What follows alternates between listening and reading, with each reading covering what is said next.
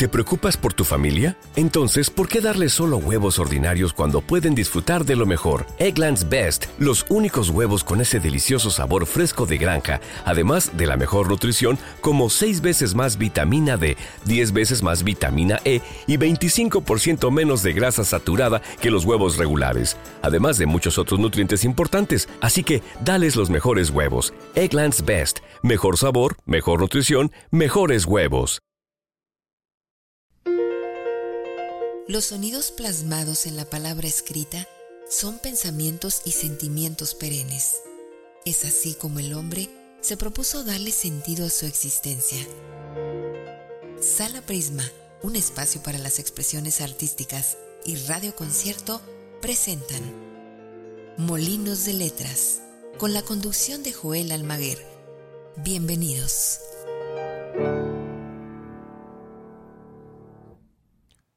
Hola, ¿qué tal? ¿Cómo están? Bienvenidos a un programa más de Molinos de Letras. Mi nombre es Joel Almaguer y como ya saben, este programa trata sobre literatura y música y los senderos que unen a estas dos maravillosas artes. El día de hoy nos vamos a dar a la tarea de escuchar la novena sinfonía de Beethoven, la famosísima, la enorme, la grandiosa novena sinfonía de Ludwig van Beethoven, pero no completa, sino simplemente el cuarto movimiento. Y este cuarto movimiento que tiene texto y que va, eh, digamos, romper en gran medida los cánones establecidos y que ya el propio Beethoven tenía tiempo con las sinfonías anteriores rompiendo los esquemas y modelando, eh, digamos, las bases para un futuro eh, en tanto a la historia y al desarrollo de la sinfonía, la novena sinfonía va a ser un hito en muchos, en muchos niveles, no solamente el musical, que por supuesto lo es y que, bueno, hay que añadir que es la, la, sinfonía que incluye un coro y que después otros muchos más lo van a hacer. Tomemos el caso del propio Gustav Mahler. Para Beethoven, la novena sinfonía es entonces, que es la opus 125, hay que, hay que tenerlo en cuenta, tiene amplios antecedentes. Va a suponer para él un regreso a las raíces, no solamente de su arte, de su cultura, de su vida, aquellas raíces que se remontan a su juventud en Bonn durante aquellos años dorados de la ilustración, cuando se propone por primera vez poner música al famoso ya que él conocía Andy Freud, Oda a la Alegría. Este poema, escrito por Friedrich Schiller, que encarnaba con versos exaltados, pues, el espíritu de toda una época, el espíritu de su época. Esta atmósfera intelectual que respira en Bonn, el propio Beethoven, va a incluir la, la filosofía de Kant. Recordemos que Beethoven era un, un hombre muy, uh, digamos, interesado en todas las actividades filosóficas, literarias, poéticas, de tal manera que va a nutrirse no solamente de música, sino de todas, todas las artes y conocimientos. Es decir, entonces, esta atmósfera intelectual que respira no solamente a manera poética, sino también que incluye a la filosofía como Kant, eh, el ideal masónico de la fraternidad, la doctrina iluminista de un selecto grupo de ilustrados que señalarían a la humanidad el camino hacia la libertad y la felicidad. En las décadas siguientes, el camino hacia la libertad eh, y la felicidad pasaron a través de su vida y de su conciencia momentos muy críticos. Hay que recordar la Revolución Francesa y su arte, las marchas fúnebres y la música para festivales públicos. Luego vienen las guerras y estas eh, esperanzas pujantes de los años napoleónicos, recordemos en este caso su tercera sinfonía. Luego vendrán entonces esto y la destrucción de todas las esperanzas y el fin de la era de los héroes y de los déspotas ilustrados. ¿Qué es entonces la novena sinfonía, sino una semilla, un germen que vuelve a nacer después de todas estas esperanzas rotas. En el interior, pues, de la novena sinfonía, mientras va cobrando forma poco a poco, va a buir también el modelo y la amenaza, digámoslo de esta manera, de Haydn, quien había compuesto eh, por aquellos entonces, bueno, anterior a esto, eh, la creación y la canción que se convirtió en el himno nacional austriaco oficioso. Y creo que Beethoven logra muchísimo. Recordemos que muchos años después, ya cercanos a nuestra época, se establece el himno a la alegría, esta famosa Oda a la Alegría, como el himno de la Unión Europea. Más allá entonces de Haydn, existían tradiciones, voces y modelos a los que Beethoven siempre va a acudir siempre en busca de ideas, de inspiración, Händel, Mozart, Bach y la historia de la sinfonía, incluida su propia aportación a la historia, que no es menor y, al contrario es muy, muy grande. De tal manera que como todo gran compositor, como todo gran eh, intelectual, va a nutrirse, va a nutrirse de los grandes, va a andar sobre hombros entonces de gigantes. En su día, los hilos de sus primeros años habían confluido en la heroica. Recordemos esa famosísima, enorme Sinfonía Tercera, que va a situar a la sinfonía en la cúspide de los géneros musicales por más de un siglo, hay que añadirlo. Ahora, los hilos acumulados, digámoslo así, en el curso de una vida van a converger para crear la novena, la obra hermana de la Misa Solemnis, pues están compuestas eh, por los mismos tiempos. La respuesta a la pregunta humana y espiritual que la Misa había dejado en el aire. Si Dios no nos puede dar la paz, ¿qué o quién puede hacerlo? Beethoven no va a considerar la misa y la novena eh, o no consideraba, eh, digamos, la misa y la novena sus declaraciones finales, porque eh, esperaba escribir obras aún mayores si el destino le daba la oportunidad. Aquí hay que anotar que hay algunos esbozos que un amigo suyo dice haber escuchado sobre una novena sinfonía que ejecutó en alguna de las reuniones el propio Beethoven. Tiempo después se encontrarán algunos 200 compases de una décima sinfonía inconclusa y que después eh, será reconstruida con todas las reservas, con toda eh, la deferencia hacia el compositor, el respeto hacia la vida y obra de Beethoven. Por supuesto, pero no deja de ser una aproximación de qué es lo que hubiese sido una décima sinfonía de Beethoven. Por supuesto que en este caso hay que añadir también el mito famosísimo de la novena, ¿no? La, el, digamos, la, eh, pues sí, la maldición de, la novena, que después de la novena ya viene la muerte en todo compositor. También hay que notar que el compositor, Beethoven, va a escribir nueve sinfonías en comparación a, los compositores anteriores que, que, llegaron a escribir 104, como es el caso de Haydn, o 41 eh, sinfonías catalogadas en su momento, porque incluso hay más que son las de Wolfgang Amadeus Mozart. Entonces, esta, digamos, intención por escribir la Misa Solemnis y la novena sinfonía eh, para Beethoven no era, digamos, la cúspide, sí, un gran momento de gran altura intelectual y, de madurez musical, pero él estaba en miras de hacer todavía muchísimas más cosas. Sin embargo, el destino, pues, ya lo sabemos, no se las da. Eh, Beethoven fallece en 1827. Así pues, aunque la misa y la sinfonía no son un final. En muchos sentidos sí fueron la consumación y la culminación de su vida y de su obra. La novena va a necesitar al menos, al menos una década para considerarse desde sus primeras elucubraciones difusas en años de angustia, zozobra, hasta el resultado final. Es una sinfonía que va cocinándose a fuego lento, que se va fraguando de manera lenta pero constante. Esbozos que incluso se pueden escuchar dentro de su eh, eh, eh, sinfonía coral también y otras melodías que va a, usar en otras obras anteriores a la novena.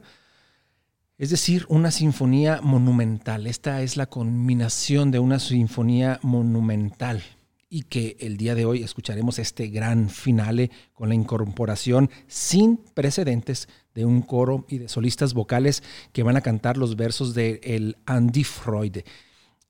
En su forma definitiva, la propia música de la sinfonía va a trazar ese mismo recorrido desde vaporosos comienzos, recordemos el inicio de la novena, hasta el triunfo a través de la tragedia.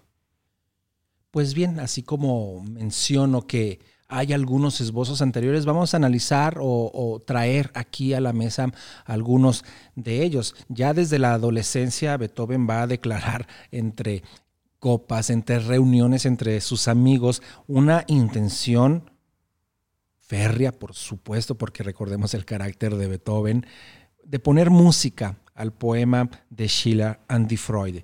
Uno de sus admiradores, por cierto, de Schiller, le escribe a la mujer de Schiller y dice, espero algo perfecto, porque por lo que sé, está completamente inclinado hacia lo grande y lo sublime. No se sabe si Beethoven llega a hacer una adaptación, no hay papeles, no hay anotaciones, no hay nada que nos dé esta información, pero cualquier vestigio, si es que lo llegó a hacer, desapareció. Sin embargo, varios años después, más tarde, va a eliminar otra adaptación de la que había hablado posteriormente a uno de sus editores. Pero vemos aquí que Beethoven nunca dejó de pensar en el poema y lo recordó por cierto, cuando Napoleón traicionó el sueño republicano, recordemos cómo tachonea esta tercera sinfonía dedicada a Napoleón y le pone por título Heroica. Eh, eh, en fin, recuerda este texto cuando traicionó Napoleón el sueño republicano y cuando Austria decidió eh, borrar la memoria de ese sueño. Ya desde 1780 se habían compuesto alrededor de 40 adaptaciones de Andy Freud, entre ellas una en 1815 escrita por un jovencísimo eh, liderista, escritor de Lida, eh, Franz Schubert. Eran cantadas con frecuencia en las logias de los masones y de los Illuminati. La mayoría de las adaptaciones se enmarcaban pues como el propio poema en la tradición eh, de los Gesilige-Lied, una canción social para ser cantada en grupo, entre amigos.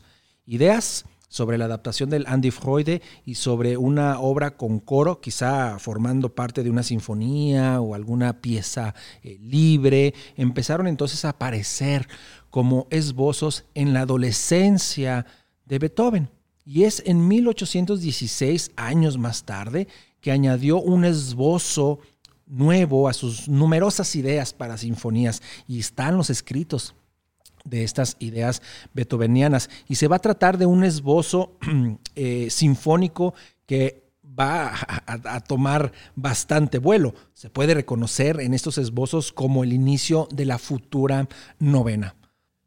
Y estas ideas, estos esbozos, empiezan entonces a cobrar mayor eh, firmeza, mayor forma, y ya hacia 1818 había establecido ya de manera muy clara la idea de una sinfonía con voces que iban a entrar en el final, es decir, en el cuarto movimiento. Recordemos que los cuartos movimientos en muchas ocasiones son nombrados finales. O antes, todavía no decidía si estaría antes o hasta el gran finale. Pensaba también en cómo componer esta parte coral y mucho estaba en su pensamiento beber de las fuentes de los modos eclesiásticos arcaicos, ancianos, aunque acabarían ubicados en su mayor parte en la misa, en la misa solemnis y en los últimos cuartetos, que también habría que pensar en ellos, los últimos cuartetos como la cúspide de la forma eh, del cuarteto que realmente van a también marcar todo un hito, hacer un hito dentro del desarrollo de la música de, cuartetos para cuerda. Así que Beethoven no solamente a nivel sinfónico eh, de la zona, del teclado de las sonatas para piano, sino también dentro de los cuartetos de cuerda. Va a especular sobre la música de un movimiento lento, que regresaría en el final. Pues también quería añadir este toque eclesiástico y un movimiento también báquico, es decir, esta contraposición entre eh, lo, báquico y lo sagrado y, y, a su vez, digamos, fusionados uno del otro, bebiendo uno del otro, es decir, un danzante, extático, en fin, etc. Hacia la misma época va a escribir otras obras.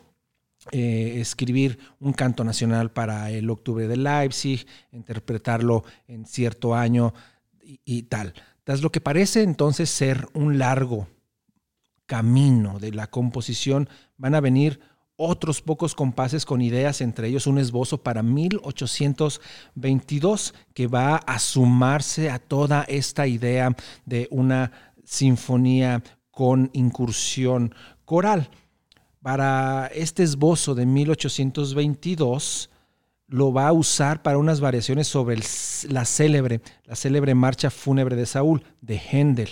Recordemos este eh, gran compositor, gran empresario y cuyos coros, cuyos oratorios son realmente eh, de donde Beethoven va a tomar muchísimas ideas, muchísima forma, muchísimo contexto y estructura para elaborar su novena sinfonía.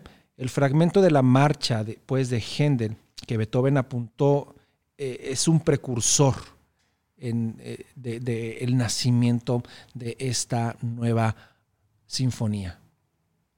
Y es entonces que todas estas ideas dispersas desde su adolescencia, en papeles que no llegan hasta nosotros y que otros sí comienzan a llegar, es entonces pues que todos estos apuntes sueltos aquí y allá se van a juntar, se van a precipitar en un trabajo muy intenso por parte del compositor hacia la primavera de 1823. Para entonces habían sucedido, y hay que anotarlo, dos cosas. En noviembre del 22, la Sociedad Filarmónica de Londres había aceptado su propuesta de escribir una sinfonía para ella, ofreciéndole 50 libras. Y además había terminado las variaciones de Abelli y no tenía nada de urgencia entre manos. Había hecho un muy buen trato económico. El encargo de Londres era además otro estímulo entonces para ir a, la, a Inglaterra a intentar repetir los triunfos de Haydn. Y ya hacia abril de 1823 nuevos esbozos, nuevos apuntes para una sinfonía van a seguir después de que finalizara las famosísimas variaciones de Abelli. Apenas 11 meses más tarde, la novena sinfonía sería terminada. Y aunque parece, digamos, eh, como que las musas de pronto llegan a los compositores, hemos de notar que hay un trabajo constante, una fascinación por un tema, una casi obsesión por una idea eh, que viene desde su adolescencia. Y este ponerse manos a la obra es simplemente tomar todos los elementos que han estado alrededor de su vida desde su más tierna edad, pero ya tenía claro en dónde estaría el coro y él había decidido que el coro estuviera en el finale, de tal manera que él se propone eh, un gran problema, cómo componer la música a partir de a dónde quiere llegar. Este problema que debía resolver eh, antes de seguir adelante. Estaba decidido que entonces iba a terminar el gran finale con el Andy Freude y como decía él mismo, mantener siempre la visión de conjunto. Y si el finale y su tema del Andy Freude eh, debían ser el objetivo, entonces la música tiene que ir hacia esa dirección, tiene que ir vislumbrando hacia dónde vamos a llegar, hacia qué cima estamos ascendiendo. Así que eh, este presagio musical comienza desde el inicio y antes de avanzar demasiado, va en el primer movimiento se va a proponer entonces encontrar el tema del finale. En este sentido, hay que notar que no es la primera vez que Beethoven trabaja así. La sinfonía eh, se escribiría de atrás hacia adelante, es decir, de, del final hacia el inicio, como había sucedido con otras eh, obras. Por nombrar la heroica y la sonata Kreutzer. Estas ideas principales del inicio se van a desarrollar a partir del tema principal del final y es entonces en este eh, orden de ideas que podemos entender cómo se va desarrollando esta sinfonía poco a poco hasta lograr esta cúspide maravillosa, monumental, que es la incursión del texto de los solistas del coro en el cuarto movimiento de la novena sinfonía. Y bueno, también sería menester recordar el carácter de Beethoven alrededor de su obra, alrededor de la exigencia que tenía hacia sus propias composiciones y las que imponía a su vez a los intérpretes. Recordemos este eh, memorable encuentro entre un violinista que se quejaba de la, de la dificultad técnica que tenían los pasajes para violín de una de sus sonatas y Beethoven le replica diciéndole muy airado, muy enojado, ¿usted cree que estoy pensando en su violín y en su técnica cuando estoy inspirado por las musas?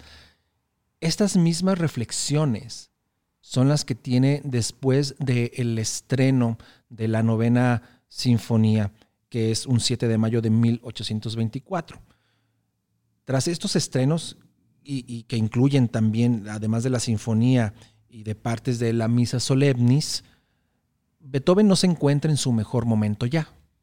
Recordemos todo lo que sufre eh, económicamente, físicamente, totalmente sordo ya. Y entonces todas estas desdichas en su vida económica, física, moral, espiritual, etcétera, todo, todo, todo, lo van a seguir agobiando.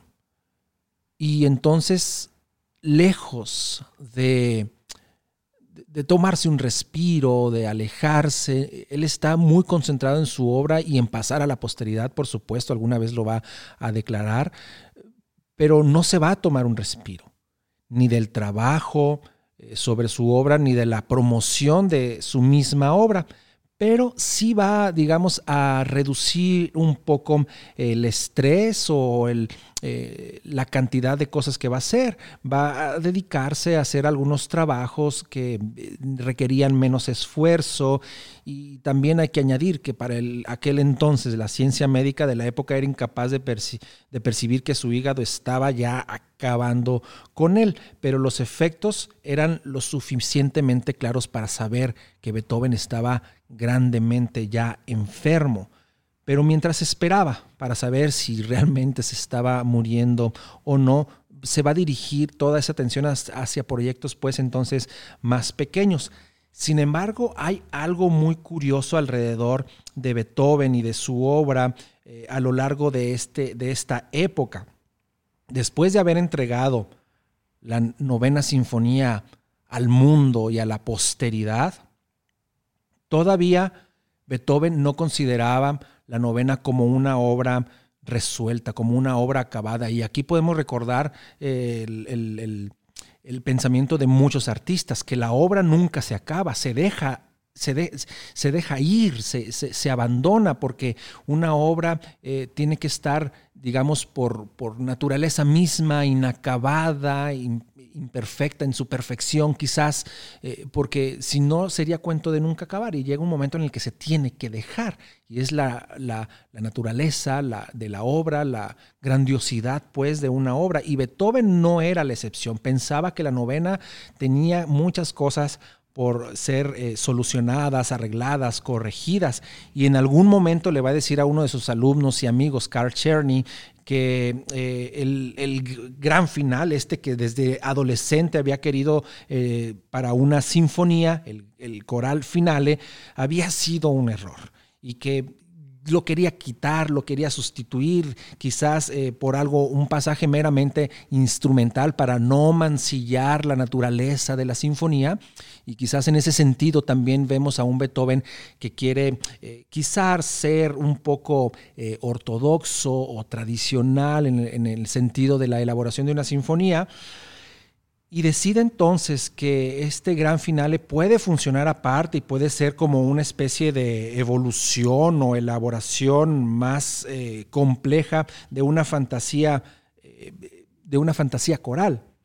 Pero entonces, si todo se fue, todo fue escrito alrededor de este gran finale del Andy Freud, de Sheila, ¿cómo es posible eh, quitar algo que fue precisamente el germen de toda una sinfonía, de toda una idea sinfónica que está en la mente del compositor desde su adolescencia?